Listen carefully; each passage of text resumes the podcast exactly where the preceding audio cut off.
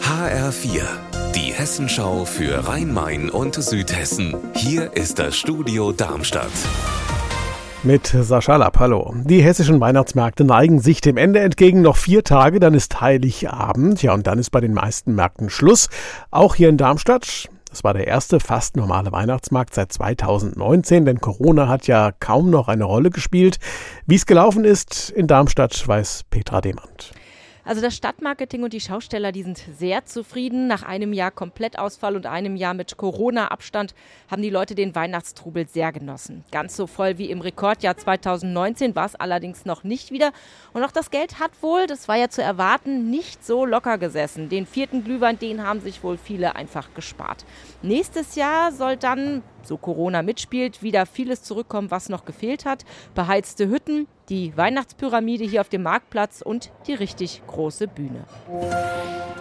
Bankentürme, hippe Bars, teure Wohnungen. Das Rhein-Main-Gebiet gehört ja mit seiner Bankenmetropole sicher zu den reichsten Regionen Deutschlands.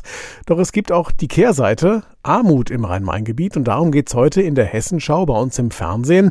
HR-Reporterin Hanna Immich, um wen geht's da? Ja, also am eindrucksvollsten fand ich, dass Armut oft nicht sichtbar ist. Beispiel von einem Protagonisten, er ist 57 Jahre alt, Kalle, und ähm, hat innerhalb eines Jahres Schlaganfall, Herzinfarkt und Lungenentzündung ähm, gehabt und war damit eben auf einen Schlag erwerbsunfähig. Der lebt noch in seinem eigenen Häuschen, das ist noch nicht abbezahlt. Jetzt bibbert er immer, ob er das vielleicht zwangsversteigern muss, äh, wie lange er es noch halten kann und ja, momentan muss er von 30 Euro im Monat leben nach Abzug aller äh, festen Kosten. Wo und wann kann man die Reportagen über Armut hier bei uns sehen? Im HR-Fernsehen in der Hessenschau werden die ausgestrahlt. Heute Abend geht's los und in der ersten Folge wird der erwerbsunfähige Kalle vorgestellt, von dem ich schon gesprochen habe. Und dann gibt's bis einschließlich Freitag drei weitere Filme. Die junge Frau, die studiert, die Alleinerziehende und äh, eine Familie. Jeweils in der Hessenschau ab 19.30 Uhr und die Filme werden dann auch auf YouTube gestellt. Unser Wetter in Rhein-Main und Südhessen.